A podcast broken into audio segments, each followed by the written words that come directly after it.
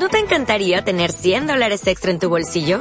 Haz que un experto bilingüe de TurboTax declare tus impuestos para el 31 de marzo y obtén 100 dólares de vuelta al instante. Porque no importa cuáles hayan sido tus logros del año pasado, TurboTax hace que cuenten. Obtén 100 dólares de vuelta y tus impuestos con 100% de precisión. Solo con Intuit TurboTax. Debes declarar para el 31 de marzo. Crédito solo aplicable al costo de la presentación federal con TurboTax Full Service. Oferta sujeta a cambios o cancelación en cualquier momento gbu-es.org. Estás escuchando una conferencia organizada por los Grupos Bíblicos Unidos. La idea de las vacaciones como un periodo de tiempo pagado y un derecho de los trabajadores es ciertamente un invento moderno. Pues es un invento de, de finales del siglo XIX, principios del siglo XX, que vino un poco como compensación de los abusos cometidos por la, por la revolución industrial. Por tanto, el concepto moderno de vacaciones uh, es un logro reciente. Es extraño hoy, en nuestros días en Occidente, el que una persona no disfrute de vacaciones.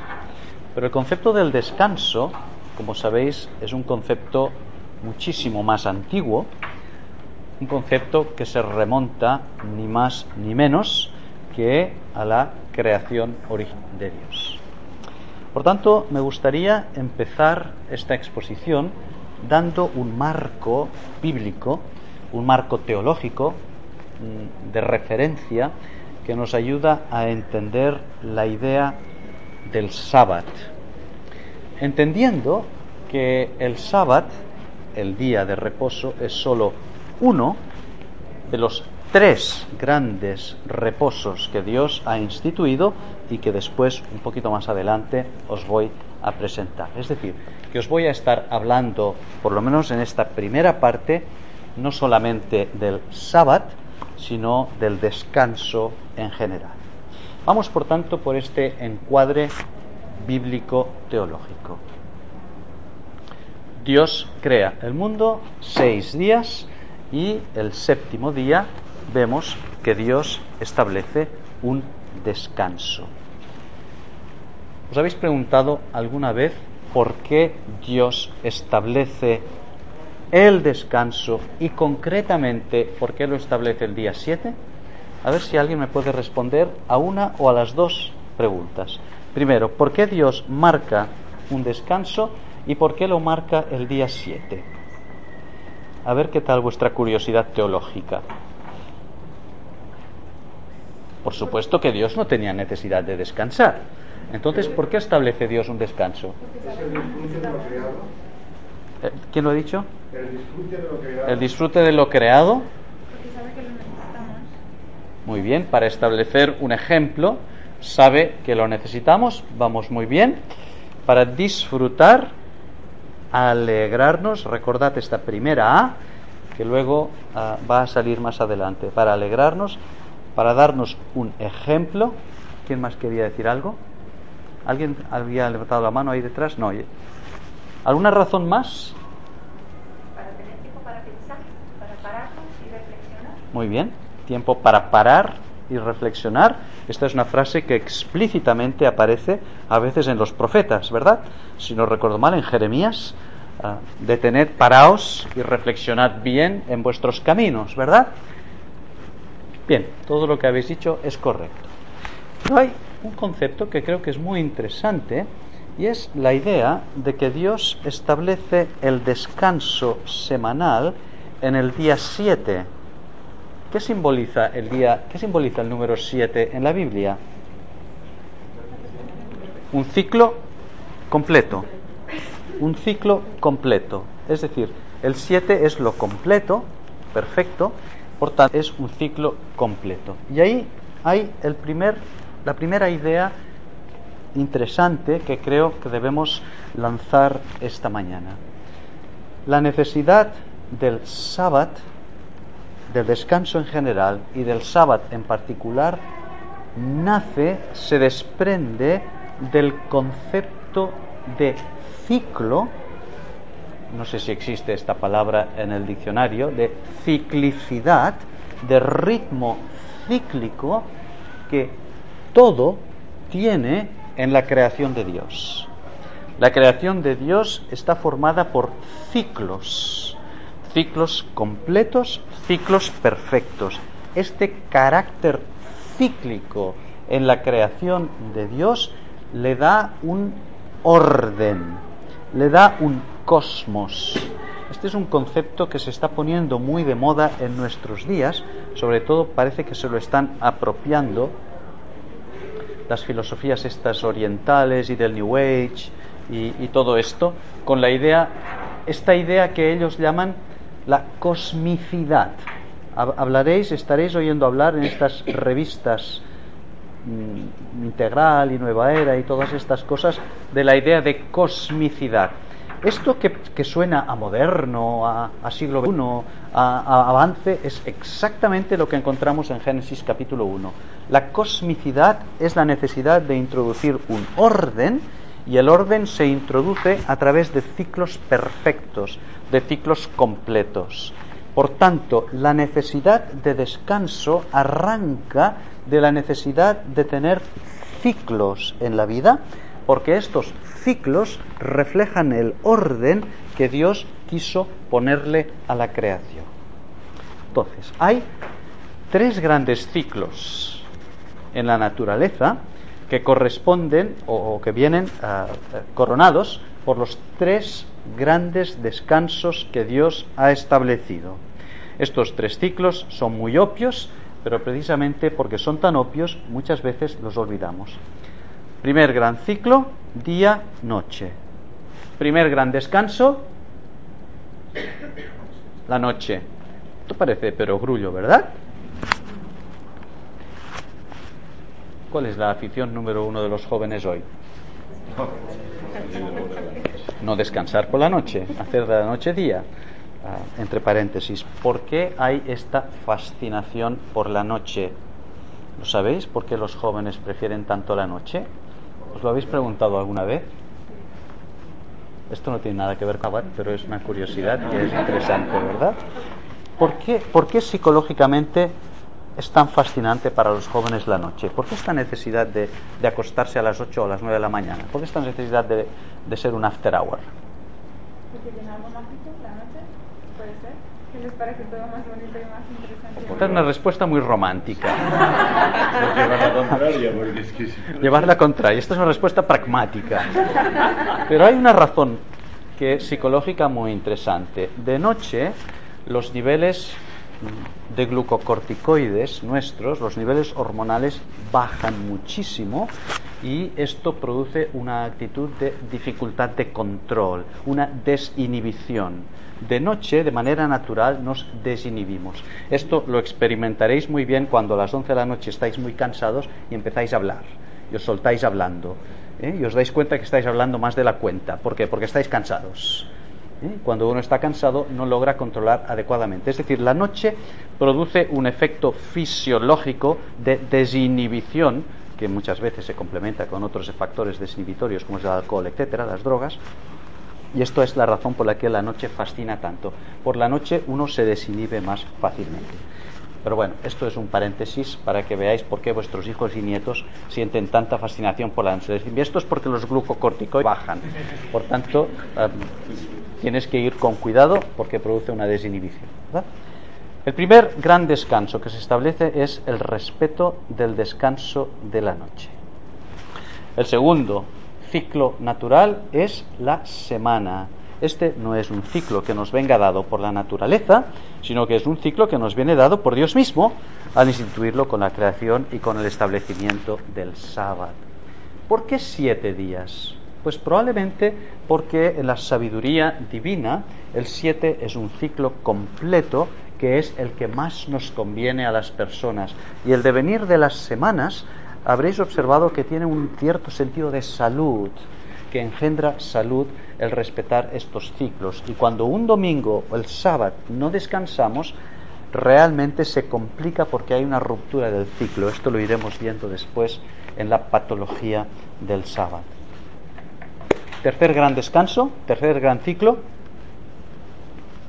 Hemos visto la noche, hemos visto ah, la semana, ¿cuál es el tercer gran ciclo? El año, efectivamente, las estaciones, ¿verdad? Las estaciones. ¿Qué hace la naturaleza en invierno? Bueno, los países tropicales serían la excepción, pero vamos a hablar en general. ¿Qué hace la naturaleza en invierno? Duerme. La naturaleza en invierno duerme. La naturaleza descanso. Encontramos aquí el mismo principio de ritmo cíclico que obedece a la voluntad de Dios para reflejar un cosmos, un orden en la naturaleza. Estoy insistiendo en esta idea de lo cíclico porque la vais a escuchar hoy como lo más moderno de la medicina integral, la medicina holística, etc. Y este es un concepto que Dios mismo instituyó ya en su día. Por tanto, el tercer gran descanso, ¿cuál es? Las vacaciones de verano. ¿Qué pasa? Este es el marco bíblico. No respetar estos descansos tiene unas consecuencias. Y tiene unas consecuencias a nivel físico, tiene unas consecuencias a nivel emocional y tiene unas consecuencias a nivel espiritual, como repetidamente se nos advierte en el quebrantamiento del sábado.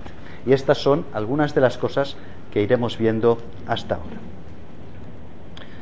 Por tanto, a la luz de la enseñanza bíblica, la primera idea es, el descanso es producto de la mente sabia de Dios que ha establecido ciclos que hay que respetar.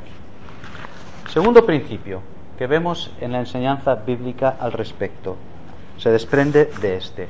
El descanso no solamente es un derecho, vacaciones pagadas, sino que es un deber.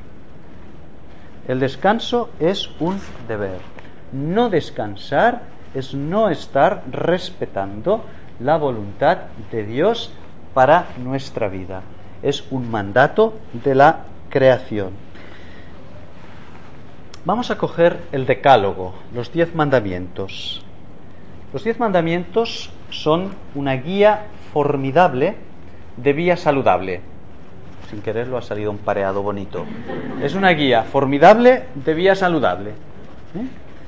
Ahí tenéis contenidos en forma de clave, en forma de embrión, tenéis contenidos los principios básicos que la medicina y la psicología moderna han ido desarrollando posteriormente, hasta tal punto que los historiadores seculares de la medicina, hablo de historiadores no creyentes, consideran a Moisés el padre de la medicina preventiva. Moisés está considerado el padre de la medicina preventiva. En la asignatura de Historia de la Medicina hice un trabajo sobre este tema y, el profesor se mostró muy sorprendido y me dijo que realmente era ah, interesante descubrir cómo estos principios de medicina preventiva de la profilaxis están contenidos especialmente en el Decálogo, pero luego desarrollados en el Código del Levítico, sobre todo también en Deuteronomio, en la ley mosaica. El Decálogo insisto que es una guía formidable, incluye el descanso como uno de los mandamientos a cumplir. Aunque sea muy conocido, si tenéis Biblia, vamos a buscar en, en Éxodo 20, 9 y 10. Éxodo 20, 9 y 10.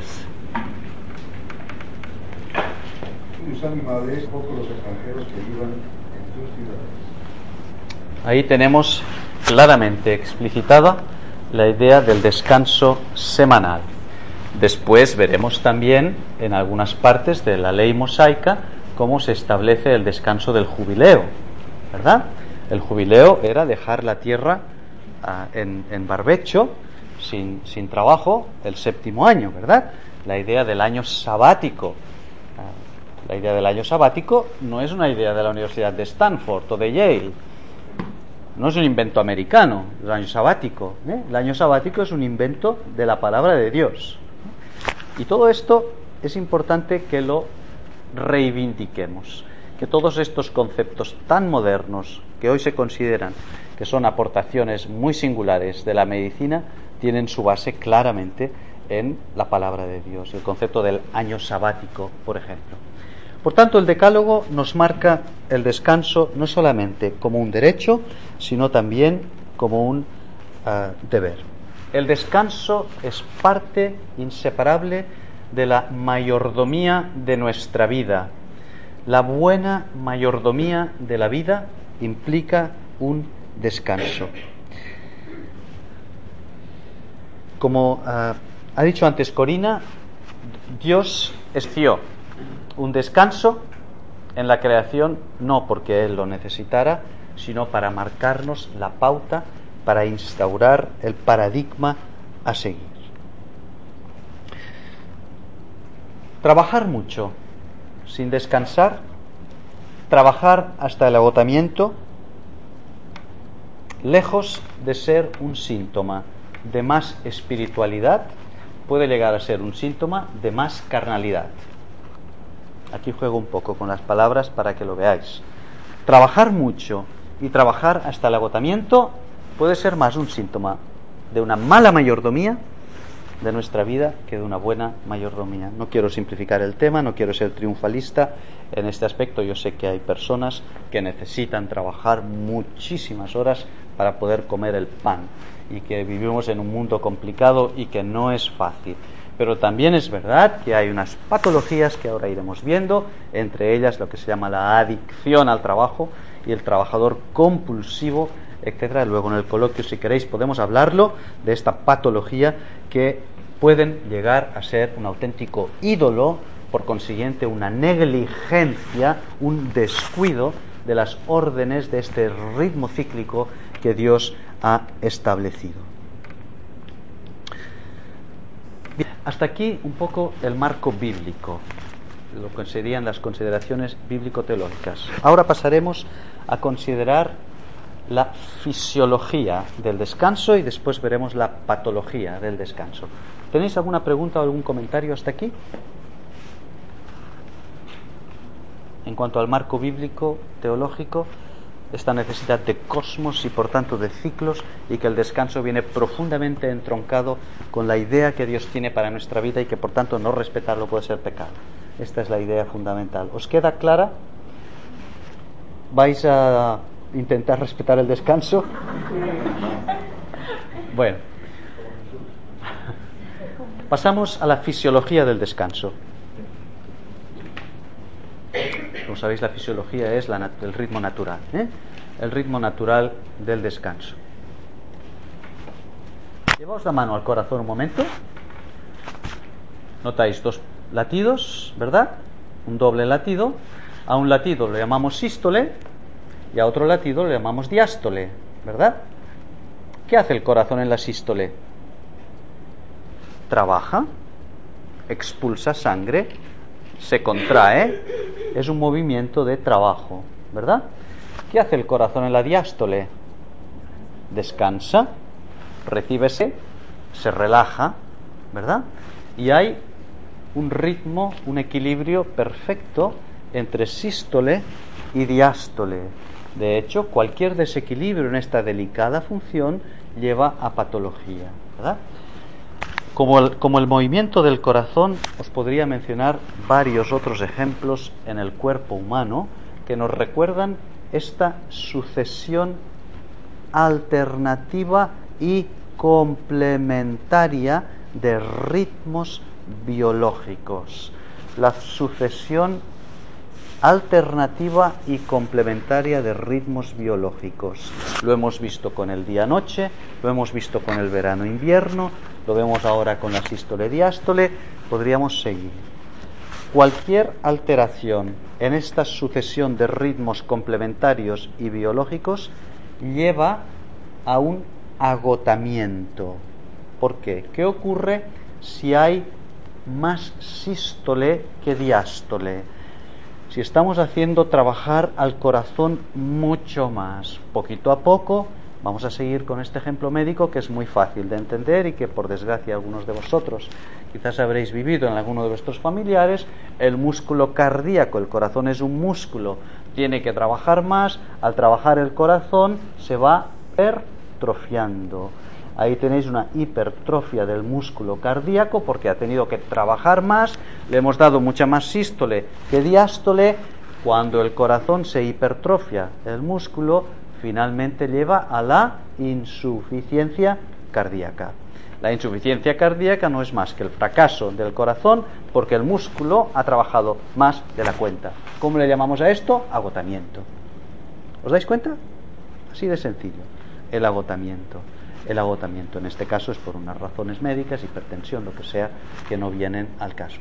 Pero exactamente lo mismo ocurre en nuestra vida diaria.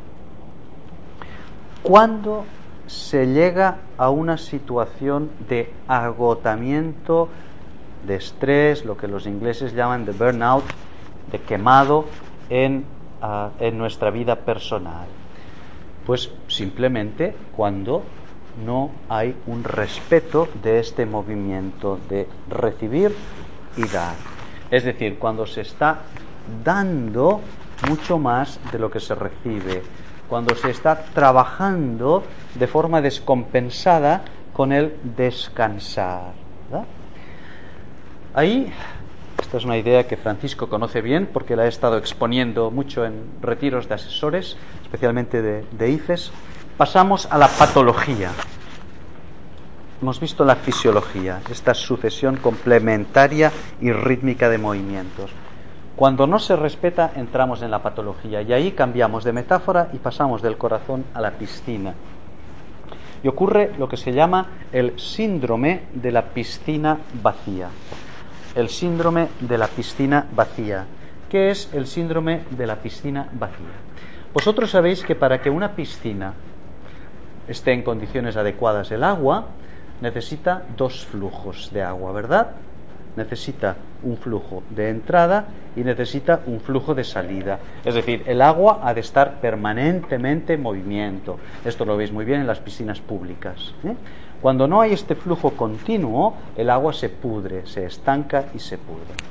El problema es que cuando sale mucha más agua de la que entra, poquito a poco el nivel del agua se va vaciando y es un proceso muy sutil del que no nos damos cuenta y llega un momento en que el nivel crítico del agua produce una patología, el agotamiento. Es lo que se llama el síndrome de la piscina vacía. Esto puede ocurrir en todos los trabajos, pero es especialmente frecuente por sus características en aquellos trabajos que han contacto con el ser humano. Trabajar con personas cansa mucho más que trabajar con animales o con cosas.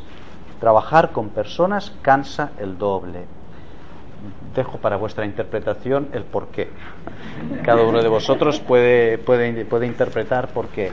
Es más fácil trabajar con animales y con cosas. ¿verdad? piden mucho menos los animales y desde luego las cosas tampoco piden demasiado. Es lo que llamamos las profesiones asistenciales las profesiones asistenciales, como pueden ser pues las profesiones más clínicas, personal sanitario, médicos, enfermeras, etcétera, maestros, es una profesión asistencial, psicólogos, trabajadores sociales, pero incluso profesión asistencial es toda aquella que implica estar de cara al público. ¿eh? Todo lo que implica estar de cara al público tiene una dimensión asistencial. Todos recordaréis aquel pasaje en el que el Señor Jesús está apretujado por la multitud y ah, pregunta, ¿quién me ha tocado? Y los apóstoles, no sé si fue Pedro quien fue, le dijo, Señor, ¿qué, qué, estás preguntando? La multitud te está apretando por todas partes y dices, ¿quién te ha tocado? ¿Qué pasa aquí? Dice, no, yo sé que alguien me ha tocado porque poder ha salido de mí. En el momento de producir un acto de edad, asistencial de ayuda, sale agua de la piscina. Dar. La palabra en el original es dinamis. Energía ha salido de mí. Ahí tenemos un ejemplo de cómo toda relación de ayuda, todo acto de entrega a los demás, toda obra de amor, todo trato asistencial implica dar algo de nosotros mismos pero este mismo dar necesita venir compensado por el flujo de entrada, por la diástole. Y esta es la razón por la que vez tras vez nos vamos encontrando en las profesiones asistenciales con gente quemada. Gente quemada que se puede manifestar en forma de, de escepticismo, de cinismo, de amargura, de que no tiene sentido la vida. El síndrome del quemado no es solamente insomnio y cansancio. ¿eh?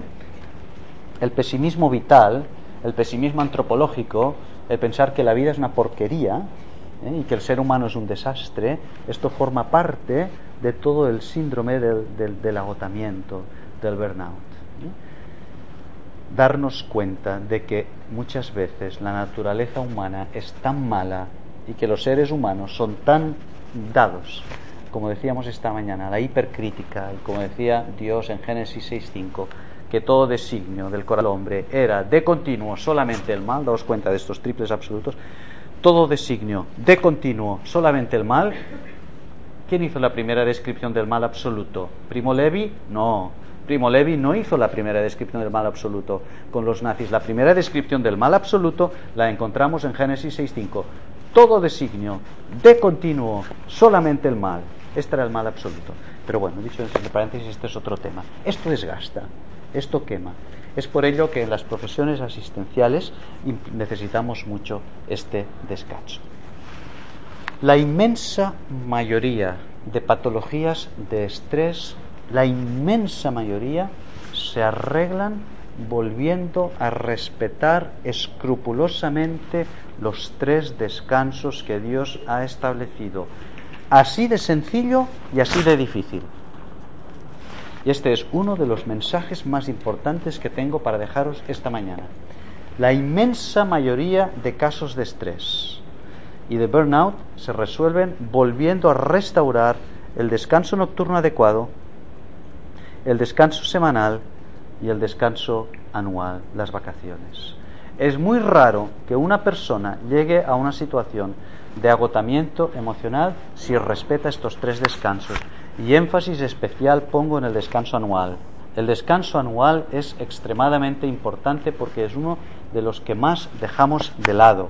No sé por qué razón, pero nosotros, especialmente los creyentes, quizás porque seguimos muchas veces en verano con actividades de ministerio que implican dar y dar y dar y dar. Una actividad de ministerio puede ser, eh, puede ser dejar el negocio, pero no es ocio. Sabéis que nec ocio es un juego de las palabras en latín, nec ocio, no ocio. Pero el, dejar el negocio, nuestro trabajo habitual, no significa ocio. El ocio es otra cosa. Y es ahí donde debemos buscar tiempos de diástole, luego veremos cómo, que no supongan este ah, seguir dando este desgaste. ¿Hasta aquí tenéis algún comentario o pregunta? Seguimos toda una tirada y luego dejamos, vale, pues seguimos de una tirada y luego seguimos adelante.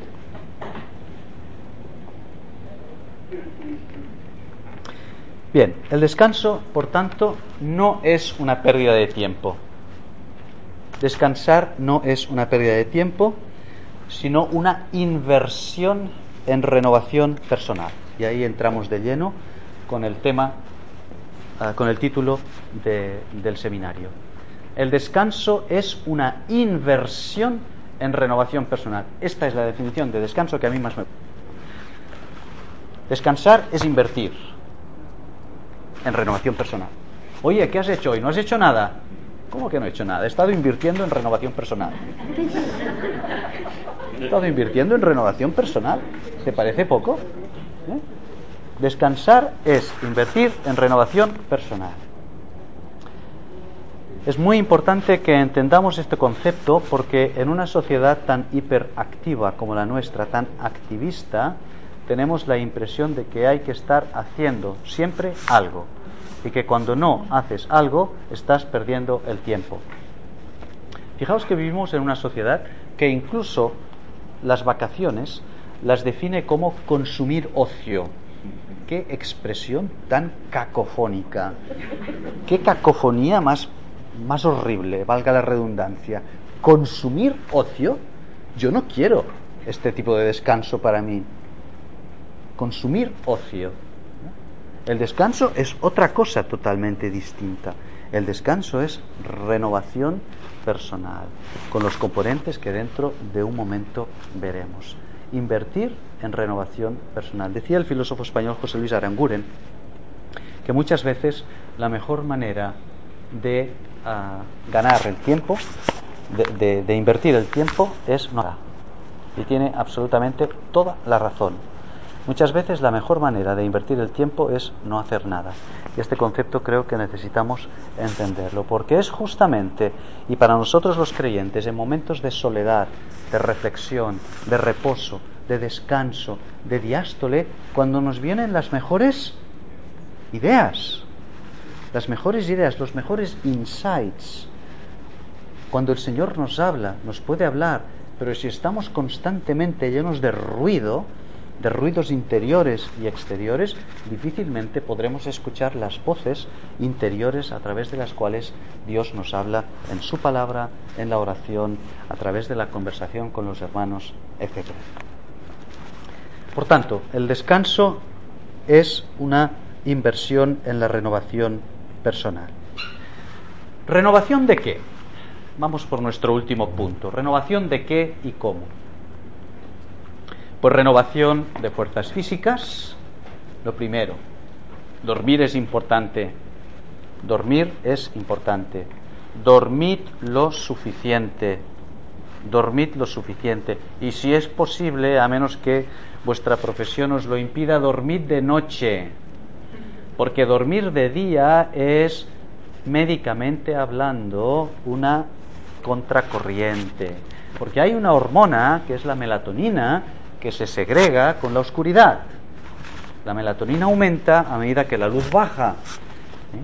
Y la melatonina entra sobre todo, pe- perdón, el estímulo de la melatonina viene dado sobre todo por la pupila. La pupila, esta es una de las razones por la cual los ciegos a veces tienen problemas de ritmos día-vigilia, porque la melatonina es estimulada ah, a través de la pupila. A medida que la luz del día va decreciendo, la melatonina es segregada y el sueño fisiológico es por la noche. ¿Cuándo hay que dormir? Por la noche. ¿Cuántas horas hay que dormir? Personal e intransferible. Cada uno de vosotros debe decidir cuántas horas debe dormir. Yo, por ejemplo, puedo poner mi caso. Hace unos años necesitaba dormir pues aproximadamente nueve horas. Necesitaba dormir mucho. Hoy con siete tengo suficiente. ¿Me he hecho mayor? No lo sé. Lo que sé es que necesito dormir menos. Y cada persona tiene unas necesidades de sueño distintas. Se dice que Napoleón dormía de tres a cuatro horas diarias. Dormía poquísimo, quizás esta es una de las razones por las que tenía tanto dolor de estómago, no lo sé, o era al revés. Tenía dolor de estómago que le impedía dormir. Es igual, estas son anécdotas. Pero lo cierto es que cada persona tiene unos ritmos de sueño ah, totalmente personales y que son intransferibles. Lo importante para valorar si dormís poco o mucho, el termómetro para valorar si dormís suficiente es que durante el día os sintáis frescos. Si durante el día tenéis sensación de sueño y de cabeza pesada, es que estáis durmiendo mal o insuficiente. Si durante el día no tenéis esta sensación, es que estáis dándole a vuestro cuerpo el descanso suficiente. Excepción después de comer. La siesta ah, o la, digestión siempre le roba sangre al cerebro, esto es lógico. Hay un aflujo de sangre al, al estómago y esta sangre se roba de algún sitio. ¿Dónde hay más sangre? Normalmente en el cerebro. Por esto somos seres inteligentes, porque mayor aflujo de sangre siempre en el cerebro. ¿Dónde le roba el cuerpo sangre? Al cerebro. La sangre del cerebro va al estómago, por esto la modorra de los tres cuartos de hora o la hora o la hora y media mientras estamos haciendo la digestión. Entre paréntesis, esta es la razón de los famosos cortes de digestión, ¿verdad? Si os ponéis a hacer ejercicio físico, nadar, por ejemplo, mientras estáis haciendo la digestión, no solamente le robáis la sangre al cerebro, sino que se la robáis al estómago para dársela al músculo. Conclusión, os coge el telele. Coge el, el síncope y el corte de digestión que puede ser fatal. Esta es la razón por la que no hay que bañarse después de, comer, simplemente porque el músculo necesita también su sangre. Renovación de fuerzas emocionales y de fuerzas espirituales.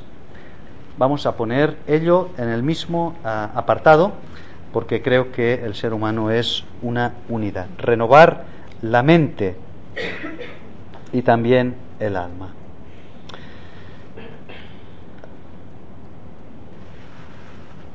Yo creo que hay fundamentalmente cuatro grandes fuentes de renovación.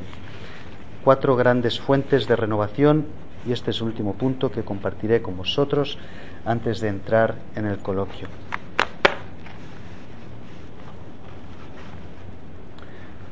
El primero y más importante, obviamente, de nuestra relación con Dios. La renovación emocional y espiritual por antonomasia viene de nuestra relación con Dios. Qué bonito es aquel versículo, Éxodo 33, 14, por cierto, en un contexto pastoral, cuando Moisés dice, si tu presencia no ha de ir conmigo, no me saques de esta tierra. ¿Eh? No, me hagas pastor de esta gente, porque ya, ya, conozco el percal, no me hagas pastor de esta gente. ¿eh? Y, y, Dios le responde, mi presencia irá contigo y te daré. Ahí lo tenemos, ahí lo tenemos. La presencia de Dios es fuente de descanso. Por tanto, el descanso número uno se encuentra en la presencia de Dios. ¿Cómo se consigue la presencia de Dios? Bueno, pues hay muchas maneras también, personalmente. Fundamentalmente dos grandes instrumentos tenemos nosotros los creyentes evangélicos, la meditación en la palabra y la oración. ¿Por qué es importante tener estas guías que nos ayuden, la oración y la palabra? Porque de lo contrario, el tiempo con Dios se puede convertir excesivamente en un tiempo de introspección, en un tiempo de viaje al interior. Y por supuesto que el descanso tiene un pequeño, un cierto, un porcentaje de componente de viaje al interior que es legítimo, el componente de reflexio, de reflexionar. ¿Qué es reflexio? Reflexio es esto, mirar hacia abajo, mirar hacia dentro de ti mismo. Y la reflexión es propia del ser humano, no hay ningún animal que tenga capacidad de reflexión. Por tanto, un cierto componente de reflexión, de introspección, es legítimo y es perfectamente compatible. Pero el peligro es caer en un exceso de introspección de tal manera que el tiempo con el Señor se convierta en un tiempo conmigo mismo. De ahí la necesidad de la ayuda de la palabra de Dios y de la oración como fuentes de guía, cual brújula que nos guían en este tiempo con el Señor. El Señor Jesús puso esto en práctica de forma admirable y este es uno de los temas que os recomiendo que analicéis, la vida devocional del Señor Jesús. Él lo hacía de buena mañana, cada uno de nosotros puede buscar el tiempo que le sea mejor. Dos, de la relación con nuestros seres queridos. Observaréis que voy a estar utilizando la palabra relación en las cuatro grandes fuentes de diástole. En la relación con nuestros seres queridos. Nuestros seres queridos nos han de ser, nos pueden ser y nos deben ser una fuente de diástole, de renovación el estar con el cónyuge, el estar con los hijos, el estar con los nietos, el tiempo en familia, el tiempo con los seres queridos. Dios ha provisto la familia para que la disfrutemos. Y esto no es privilegio exclusivo de los casados, los solteros también tienen familia. Todos hemos venido a este mundo con un padre, con una madre y, gracias a Dios, la mayoría también con hermanos. Por tanto, tenemos familia que disfrutar. Hermoso ver cómo Dios en el Antiguo Testamento en especial se vale de familias para producir este vehículo de descanso. El ejemplo de Moisés es probablemente uno de los casos más conocidos, ¿verdad? A veces la, relación con la familia es fuente de conflicto, pero el conflicto no nos debe asustar. El conflicto es señal de vida, el conflicto es expresión de vida. Un conflicto no es ningún peligro. El, conflicto, el problema del peligro viene cuando el conflicto no es arreglado, cuando el sol se pone sobre nuestro enojo y se va alargando y prolongando, ¿verdad? Pero el tener conflicto no debe asustarnos. Tiempo con nuestros seres queridos, la relación con nuestros seres amados es una fuente de diástole muy importante. En tercer lugar, relación con amigos, aquellas personas que consideramos amigos. Y amigos se tienen pocos. Yo no sé si es verdad el refrán chino que dice, el que tiene un amigo es muy afortunado, el que tiene dos amigos es doblemente afortunado, el que tiene tres amigos es un mentiroso. Quizás es un poco exagerado ah, eh, este refrán chino, pero la idea es de que mm, no se pueden tener demasiados amigos, ¿verdad? La amistad es algo, ah, pues ah, también ahí el número es personal, gente que tiene una extraordinaria capacidad para tener grandes y buenos amigos. John Stott fue uno de ellos.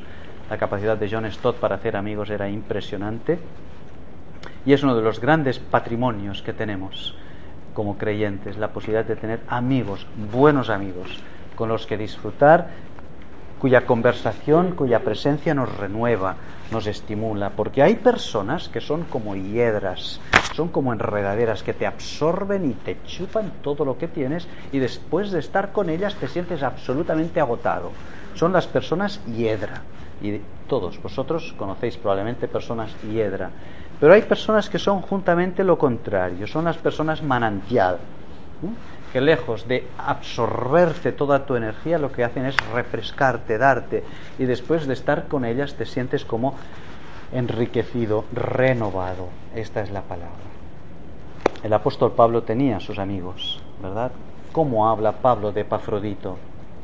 Qué, qué bonito, qué bonita la forma como Pablo se refiere a Epafrodito, ¿verdad? O a Timoteo, o a Epafras incluso. Pablo tenía grandes amigos que le fueron un soporte fundamental. El Señor Jesús tenía sus propios amigos, ¿verdad? Juan se atribuye a sí mismo el, el discípulo amado. A mí me hubiera gustado que el amado lo hubiera escrito otro apóstol, porque que lo diga el mismo Juan quizás es un poco presuntuoso. Digo esto uh, entre paréntesis, ¿verdad? Porque el Espíritu Santo lo inspiró y si Él lo ha inspirado es así. Pero era el discípulo amado, lo amaba. Marta, María, Lázaro, etcétera. Jesús también tenía sus amigos y cuando el Señor Jesús quería descansar tenía su casita de campo. ¿eh? Se iba a Betania, a la casa de María, Marta y Lázaro, probablemente gente en una posición acomodada. Ser rico no es ningún problema. El problema es administrar mal las riquezas. ¿eh? Ser rico es una bendición. ¿eh? Lo importante es administrar bien las riquezas. María, Marta y Lázaro probablemente tenían una posición acomodada. José de Arimatea proveyó la extraordinaria sepultura para el Señor Jesús porque era un hombre rico. Paréntesis. En, tercer, en cuarto lugar, para el regocijo de Francisco. La relación con los libros. La relación con los libros. La cuarta y última fuente de renovación, la relación con los libros. Los libros son el amigo por excelencia que nunca nos pide nada. Es el amigo menos absorbente, el menos posesivo, el menos demandante. Un libro siempre te da y nunca te pide, ¿verdad? Los libros son una fuente extraordinaria de renovación. Leer es vital. Digo en el sentido más literal del término. A través de la lectura entra vida. Leer es vital. Tan vital como la relación con los amigos. Tan vital como la relación con nuestros seres queridos. No me atrevo a poner en la misma relación del Señor porque esto sería una irreverencia, pero es muy importante es muy importante el leer. Leer renueva, leer refresca. Y debéis buscar aquel tipo de lectura que a vosotros os guste, que os renueve y que os refresque. Hay gente que le gusta la ficción, la novela. A mí no me entusiasma para refrescarme leer novela, me gusta más leer otras cosas, pero cada uno de vosotros tiene que buscar aquellas lecturas que le refresquen. De estas cuatro relaciones creo que podemos conseguir una renovación adecuada y con ello se consigue la sístole. Quiero concluir y nos quedará una media hora larguita. ¿Cómo sabemos que estamos uh, respetando, celebrando el, reposo adecuadamente? No solo el sábado, el día de la semana, sino también el descanso anual cómo valorar si estamos realmente introduciendo estos tiempos de descanso. Yo observo en la palabra de Dios, en el sábado, tres actividades. Las tres empiezan por A y por esto son fáciles de recordar. No tengo tiempo de entrar en detalles, pero lo podéis ver, por ejemplo, en el Salmo 92. Salmo 92 es precioso, que hagáis un estudio del Salmo 92 a la luz de este tema del sábado. En el Salmo 92, sobre todo versículos del 1 al 5, por cierto, el Salmo 92 es aquel que dice que en la vejez estarán ah, vigorosos, verdes, fructificarán, etcétera, etcétera. ¿eh? ¿Por qué? Porque han sabido renovarse. Vamos a leer, vamos a leer estos versículos, que es muy interesante esto. Salmo 92. Por ejemplo, el versículo 10. Salmo 92 es el salmo de la renovación por excelencia, el salmo antiestrés. Pero tú aumentarás mis fuerzas como los del búfalo. ¿Esto qué es? La propaganda del Red Bull. Tú aumentarás mis fuerzas como las del búfalo. ¿Eh? Ah, versículo 12. El justo florecerá como la palmera. Sabéis que la palmera ah, era, era símbolo de, de fruto, de fertilidad, de- da muchísimo fruto, ¿eh? fruto en abundancia. Crecerá como cedro en el Líbano, plantados en la casa de Jehová, en los atrios de nuestro Dios florecerán. Aún en la vejez fructificarán, estarán vigorosos y verdes. El secreto de una vida renovada es que puede llegar a la vejez con estas características.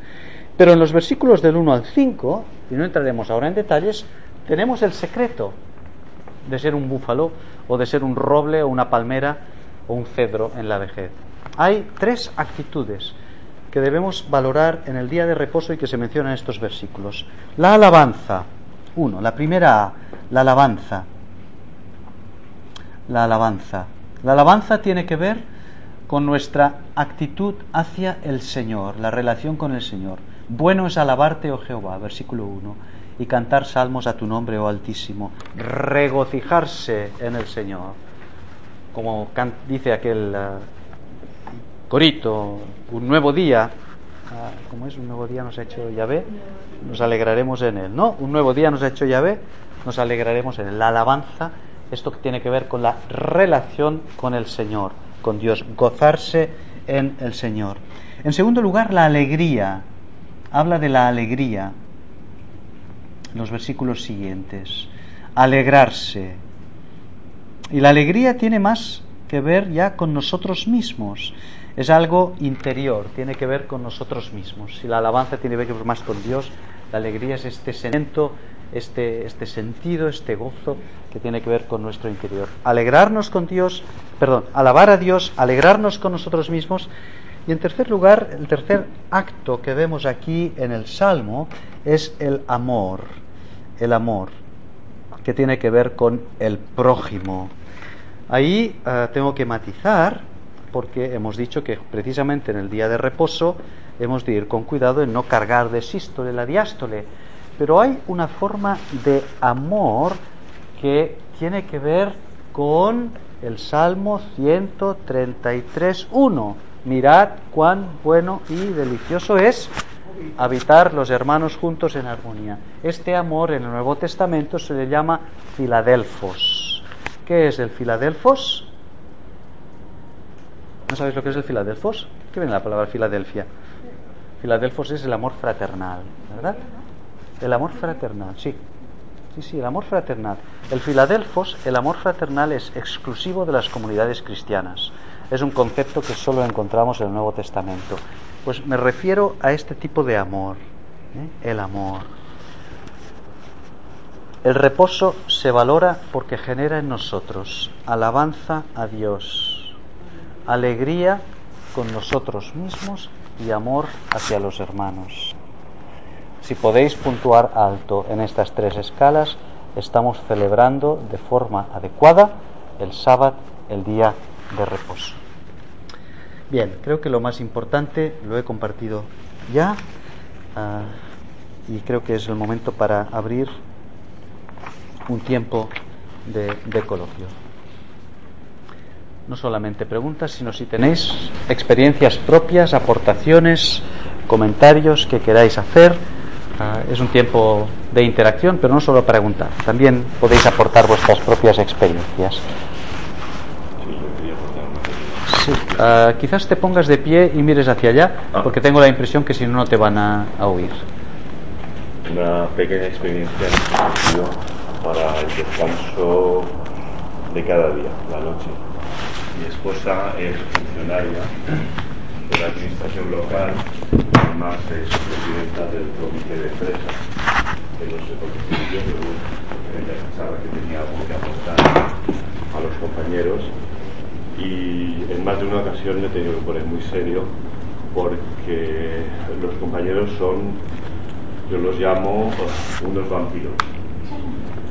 Y le tengo que decir que a partir de las 9 está prohibido que el teléfono suene, porque eran las 11 de la noche cada día, sea, era trabajar a las 3, y ya todo- toda la mañana, desde las 8 a las 3, con muchísimo trabajo asesorando a compañeros, y luego llegaba la tarde, que ni podíamos cenar, porque es que vez sonar, yo tenía que utilizar ocasiones se acabó a partir de las 9, no hay ninguna llamada. ¿Por qué?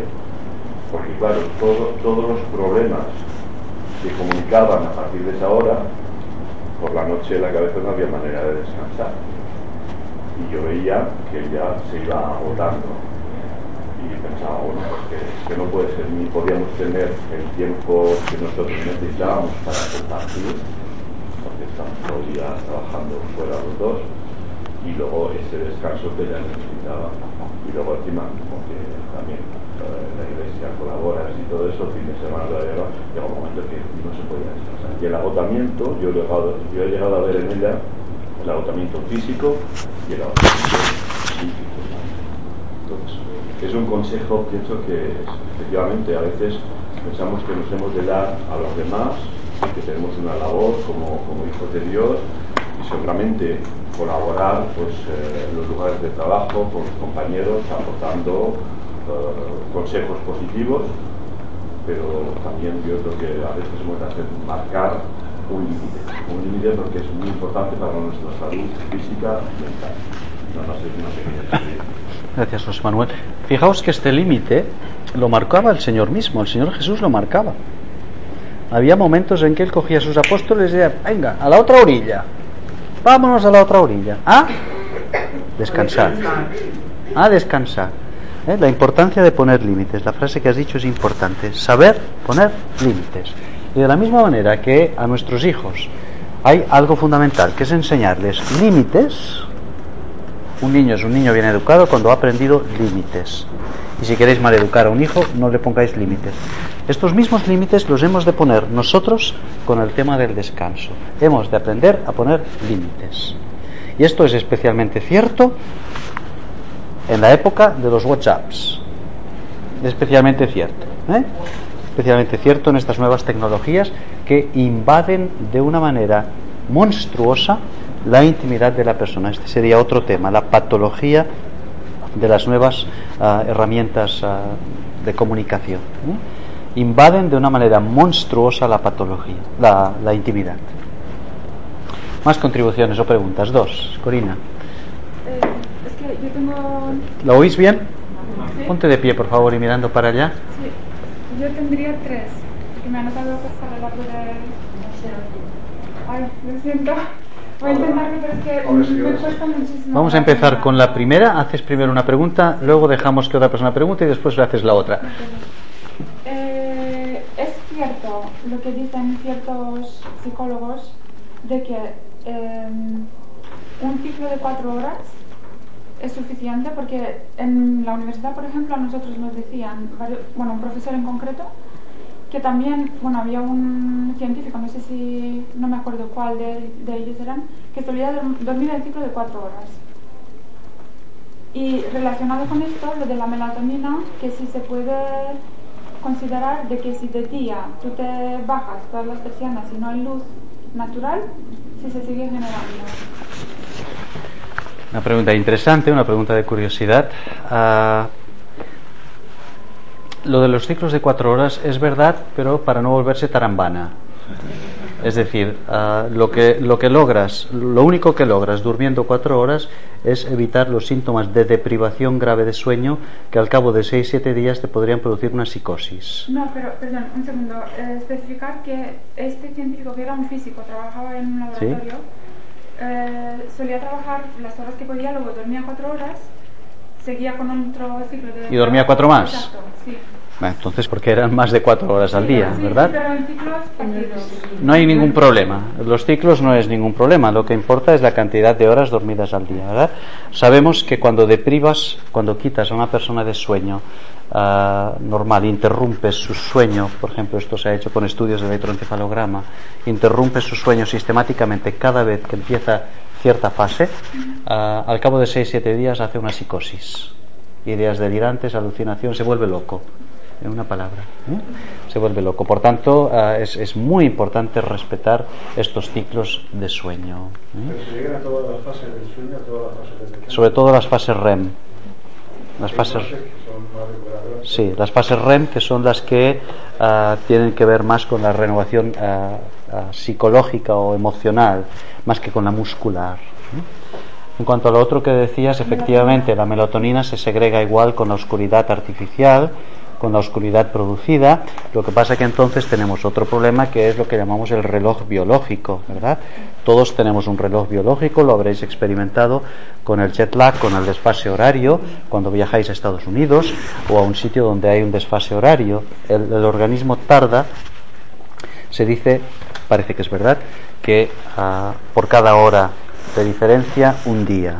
De tal manera que si hay seis horas de diferencia se tarda seis días, el reloj biológico tarda seis días. Esta es la razón por la que hay tanta patología, patología severa, en personal que trabaja en, en aviones de vuelos transcontinentales, azafatas y pilotos tienen realmente problemas importantes en este sentido, porque no le dan tiempo al reloj biológico adaptarse. No es tanto problema cuando hay turnos seguidos. Por ejemplo, la persona que trabaja toda una semana de noche, luego ah, trabaja otro ciclo de día porque le das tiempo a tu reloj biológico adaptarse. Luego vamos por más preguntas tuyas. ¿Quién ha- Eh, es con respecto al, al uso durante el día, ¿no? por encima del descanso por la noche. Hay profesiones, hay gente que está obligada, ¿no? Cuando trabaja de mantenimiento en el metro, ¿no? que tiene que ir por la noche a trabajar, entonces se puede entender. Pero cuando es una decisión, lo digo en mi caso particular, mm, yo trabajo con cuestiones creativas y cuando más inspirado estoy, por la noche. Y, y aparte soy muy anárquico en el tema del descanso, es decir, cuando tengo sueño, duermo, y cuando me entran de trabajar, trabajo, etcétera, ¿no? Eh, pero sobre todo me preocupa en el sentido, antes que comentabas, de el descanso, como no es solo nuestro eh, un derecho, sino también como una obligación. Es yo, los domingos a veces, es verdad, pues voy a la iglesia, yo voy a trabajar, y a lo mejor no puedo trabajar, pero porque en ese momento me han venido ideas me pongo a trabajar. Entonces, sobre todo por este tema, más que por el descanso, porque, bueno, de lo cabe tampoco me puedo buscar. Pero es sobre todo eso, ¿no? Cuando uno tiene la necesidad y yo con la necesidad de, "Mm, tengo ganas de hacer esto ahora porque eh, puede salir a las 2 de la madrugada. Ah. Creo que tu contribución es interesante en el sentido de que nos recuerda que el sábado está hecho para el hombre y no el hombre para el sábado, justamente, ¿verdad? Y por tanto hay, hay una flexibilidad. ¿eh? Y el sábado es un medio, el descanso es un medio, no es un fin. Y ahí las palabras del Señor Jesús, eh, justamente respecto al sábado, son, son muy válidas, ¿verdad? Eh, lo importante es que tú tengas un descanso suficiente y adecuado, que tu piscina se vaya llenando, que haya diástole, ¿verdad? El que por tus características temperamentales o por tus ritmos biológicos personales o por tu trabajo creativo, eh, intelectual, etcétera, mm, tengas un ritmo más anárquico o improvisado, esto no ha de ser ningún problema en absoluto. Ah, puede incluso llegar a ser una bendición. El problema lo puede tener si convives con una esposa o con unos hijos que se te quejen ah, de, de tus horarios. Pero este sería otro asunto. Pero en principio hemos de recordar que el sábado, el descanso, es un medio. Y por tanto podemos adaptarnos siempre y cuando se respeten los principios esenciales que hemos dicho. ¿Más preguntas? Una cosa Sí. respecto a lo que estamos diciendo en cuanto a trabajar de noche en las fábricas, estadísticamente dicen que los, los que los operarios que trabajan durante largo tiempo de noche exclusivamente tienen una esperanza de vida inferior. Eso es verdad. Entonces, ¿cuál sería la causa?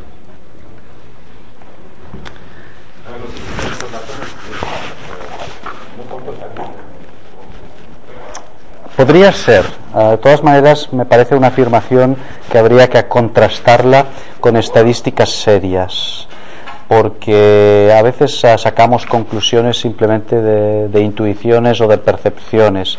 Lo que sí es verdad es que trabajar de noche tiene un plus de desgaste por esta inversión de ritmos biológicos que hemos dicho, y esta es la razón por la cual trabajar de noche se paga más tiene siempre un plus extra. El personal de noche siempre recibe un porcentaje de salario más alto y es porque hay este mayor desgaste que viene de no respetar el ritmo biológico. Que acorta la vida, mm, yo no me atrevería a decirlo, ah, no iría tan lejos, pero que trabajar permanentemente puede llegar a causar problemas de salud, sí que es cierto. Corina, ¿tienes otra pregunta, una segunda pregunta? Em, con respecto a lo que decía de, de sábado, en cuanto a nuestra relación con Dios, es, digamos, tiene que ser un equilibrio entre meditación en la palabra y oración, porque si no se convierte en introspección. Yo quería preguntar simplemente en qué medida sabemos que podemos analizarnos para ponernos digamos, analizar nuestra vida porque un domingo igual tienes más tiempo, puede ser, o no, según. Pero es que con el trajín de todos los días y tal, a veces te cuesta pararte a pensar mucho, a analizarte. Entonces, yo quiero saber en qué medida usted considera que es, eh, o cuánto podríamos. Porque yo tiendo a hacer eso, ¿vale? Pero también eh, lo digo porque he estado en una iglesia muchísimos años que el pastor decía, muchísimos años, igual me ha habituado tanto a esa idea, de que el domingo, o bueno, el sábado ha sido pensado de Dios por parte de Él, de como mirarnos a sus ojos, mirarle a Él, o sea, reflexionar en su palabra y orar y tal, para que nosotros nos podamos analizar y enderezar, por decirlo así, entre comillas, evidentemente. Pero espiritualmente hablando. Yo, yo creo que el criterio es subjetivo. Debe ser un criterio totalmente personal y subjetivo. Uh, simplemente el que es importante es ser consciente del peligro. ¿eh? Por ejemplo, uh, los libros de Paul Tournier. Paul Tournier habla mucho del tiempo de recogimiento interior. Uh, yo tengo la impresión que muchísimos de sus pacientes no entendían realmente lo que Tournier quería decir, porque Tournier claramente habla de recogerse para escuchar la voz de Dios y para escuchar lo que Dios te dice. Mm, pero si no explicas bien el contenido trascendental, fácilmente puedes convertir este tiempo en, una mera excursión a tu mundo interior, simplemente hacer un diario mental de, tu vida, ¿verdad? Y, esta no es la idea ni de lo que estamos diciendo aquí, ni de lo que Tournier exponía a sus pacientes. El recogimiento interior no es para encontrarte contigo mismo. El recogimiento interior es para encontrarte con un tú superior, que es Dios, ¿verdad? Sí, pero mí, no sé, es que igual yo lo pienso mal, lo, no sé. Es que cuando tú miras a Dios, ves lo Claro. Pequeño que eres tú. Por supuesto. ¿Ves lo, entonces para mí es como automático. Yo al mismo tiempo, no sé si es que yo exagero en esto. Es que en un sentido es inseparable. Exacto. Inseparable. Esto es lo que vemos muy claramente en el precioso Salmo 19. Salmo 19 que nos muestra las bendiciones espirituales y emocionales de la lectura de la palabra de Dios. Y ahí vemos mezclado lo espiritual con lo emocional de una manera preciosa, poética, ¿verdad? Salmo 19 en este aspecto es un, es un verdadero paradigma uh, de, de, meditación. Es, es, inseparable. La idea que quiero dejar con vosotros es que mm, vayáis con cuidado de no convertir uh, el tiempo um, con el Señor simplemente en un tiempo de autoanálisis, simplemente que seáis conscientes de esto, porque es una tendencia, es un peligro que a veces existe. Más comentarios. Estamos llegando al final, quedan cinco minutitos, poco más y acabamos. Sí. Sí, un comentario y es que los ciclos que hemos estado viendo son tan importantes, pero que muchas veces también se salen fuera del ámbito laboral. Yo creo que, de hecho, esa adicción al trabajo podemos encontrarla también en nuestras iglesias, en el sentido de que hay veces líderes cristianos que pueden quemarse también, que pueden sentirse porque en el ámbito de hacer cantidad de actividades que podemos estar sirviendo, haciendo no tenemos ese tiempo de reposo también y sentirnos agotados y no podemos dar lo que no tenemos. Solo como comentario, porque a veces lo enfocamos más en el, en el ámbito secular, laboral, pero que también hay que tener mucho cuidado de que si estamos dentro de un ambiente eclesiástico, nosotros mismos tenemos que velar para que esa piscina, como bien han mencionado, pues esté llenándose para poder servir a otros también. Sin duda, gracias por la aportación, porque este peligro existe también en, nuestros círculos, ¿no? Es aquello que a veces hemos dicho de que para muchos uh, pastores y ancianos el domingo, en vez de ser el día del Señor, es ¡ay Señor, qué día!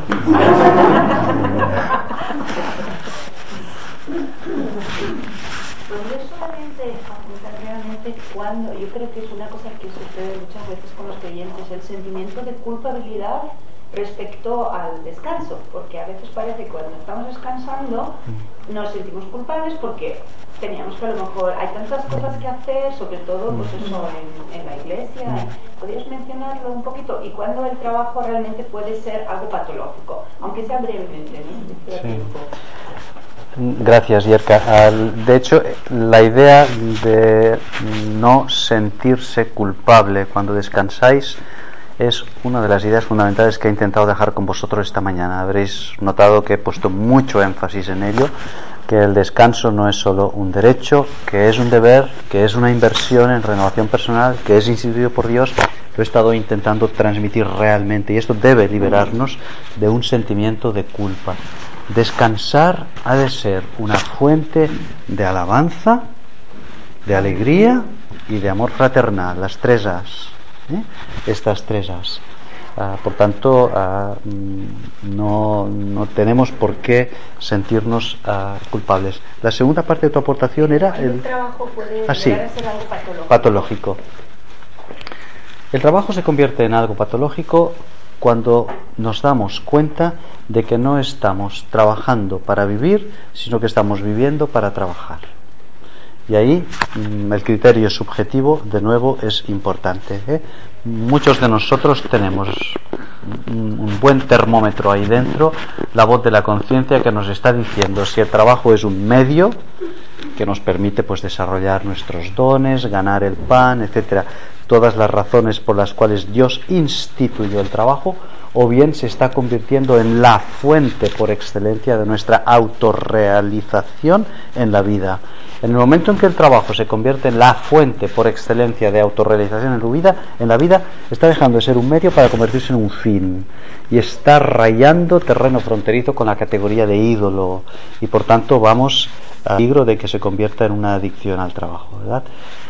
Ahí puede haber razones emocionales detrás, puede haber razones de huida, de problemas, ah, o puede haber razones simplemente de no, que no hay una suficiente reflexión al respecto y de que nos estamos deslizando, como diría el autor de Hebreos, hacia, hacia un terreno del que antes no nos hemos dado cuenta. De ahí la importancia precisamente de pararnos, detenernos y reflexionar sobre nuestros propios caminos, como dice el Señor en Jeremías, ¿verdad? Así que muchas gracias Pablo y los que comemos a la una y media creo que tenemos que darnos prisa para llegar a la hora. eso, muchas gracias. Personas, valores, conocimiento, ideas, excelencia. Este es un recurso realizado por porfineslunes.org. ¿No te encantaría tener 100 dólares extra en tu bolsillo? Haz que un experto bilingüe de TurboTax declare tus impuestos para el 31 de marzo y obtén 100 dólares de vuelta al instante. Porque no importa cuáles hayan sido tus logros del año pasado, TurboTax hace que cuenten. Obtén 100 dólares de vuelta y tus impuestos con 100% de precisión. Solo con Intuit TurboTax. Debes declarar para el 31 de marzo. Crédito solo aplicable al costo de la presentación federal con TurboTax Full Service. Oferta sujeta a cambios o cancelación en cualquier momento.